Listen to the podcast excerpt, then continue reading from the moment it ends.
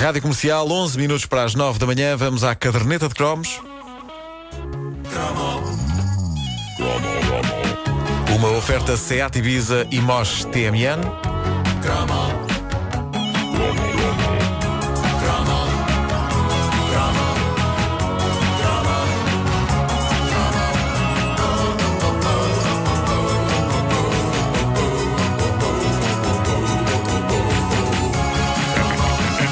Ai, peço desculpa, estava. Estavas a aclarar. Estava a pigarrear. Estava a pigarrear. essa palavra.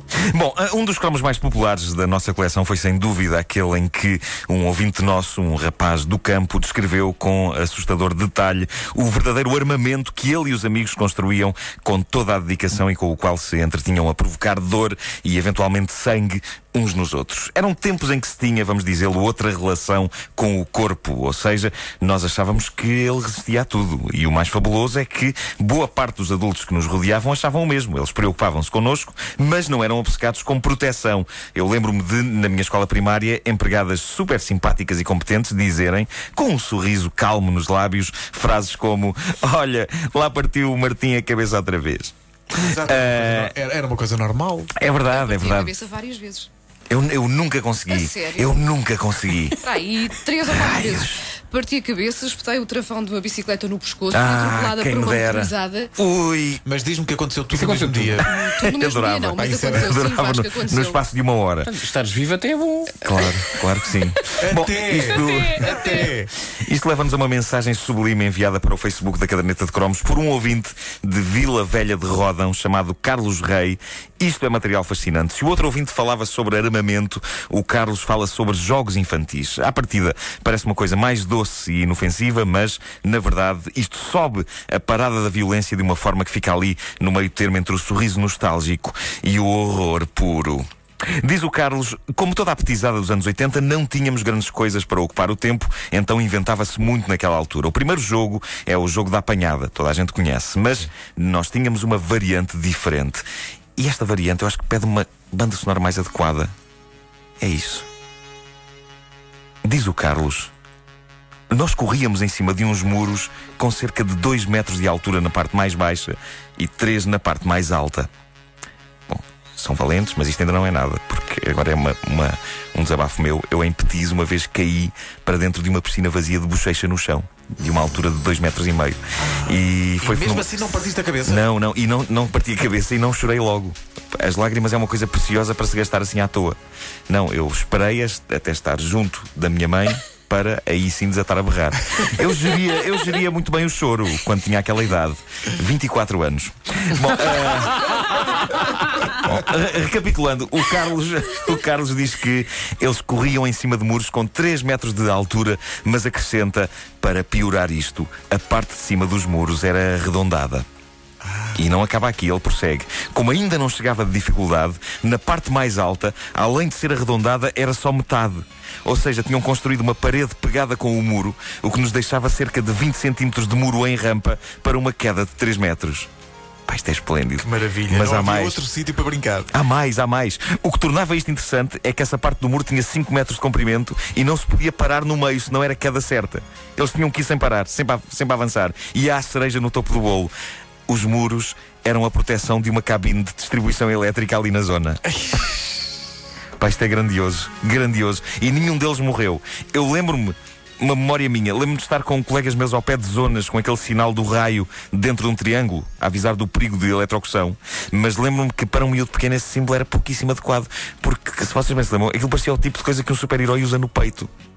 Não é? O raio. Exato, exato. Como é que eles pretendiam afastar-nos daquilo? Eu durante uns tempos achava que se fosse lá, levava com o raio e ficava com poderes. Evidentemente que era isso que eu pensava. Nunca aconteceu.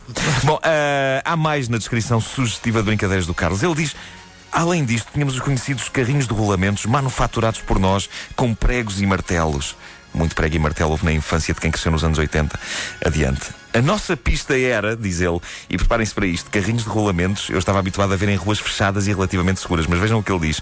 A nossa pista era mesmo a Estrada Nacional.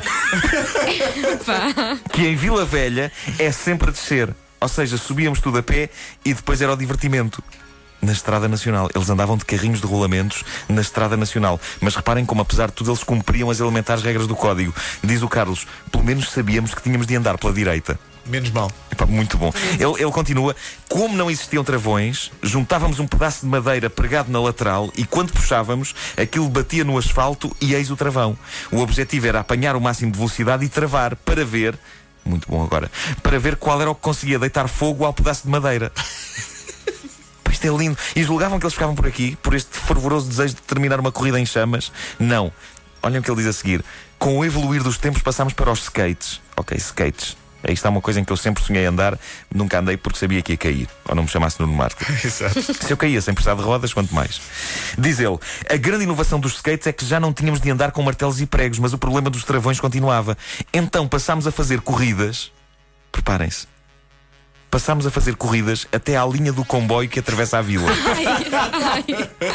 E, o- e os meus piores receios sobre esta ideia confirmam-se, porque o Carlos diz: o primeiro a ficar com o skate preso nos carris do comboio ganhava.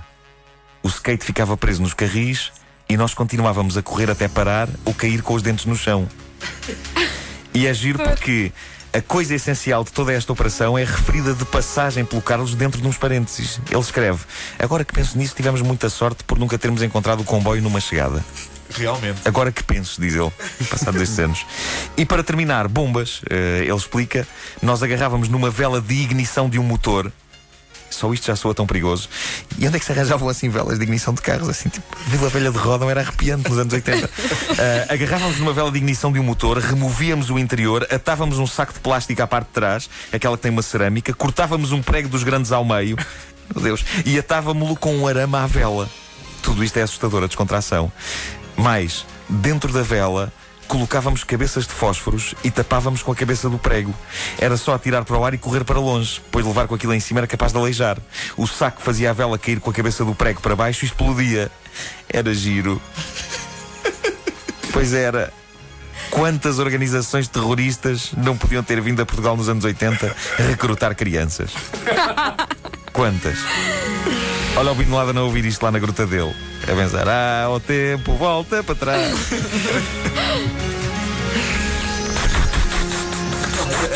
A, a noção de perigo era completamente outra. Nós, Completamente. nós arriscávamos de uma maneira. Não existia. Nós olhávamos para os desenhos animados do Coyote e do Roadrunner como documentários. Sim. Aquilo era um documentário.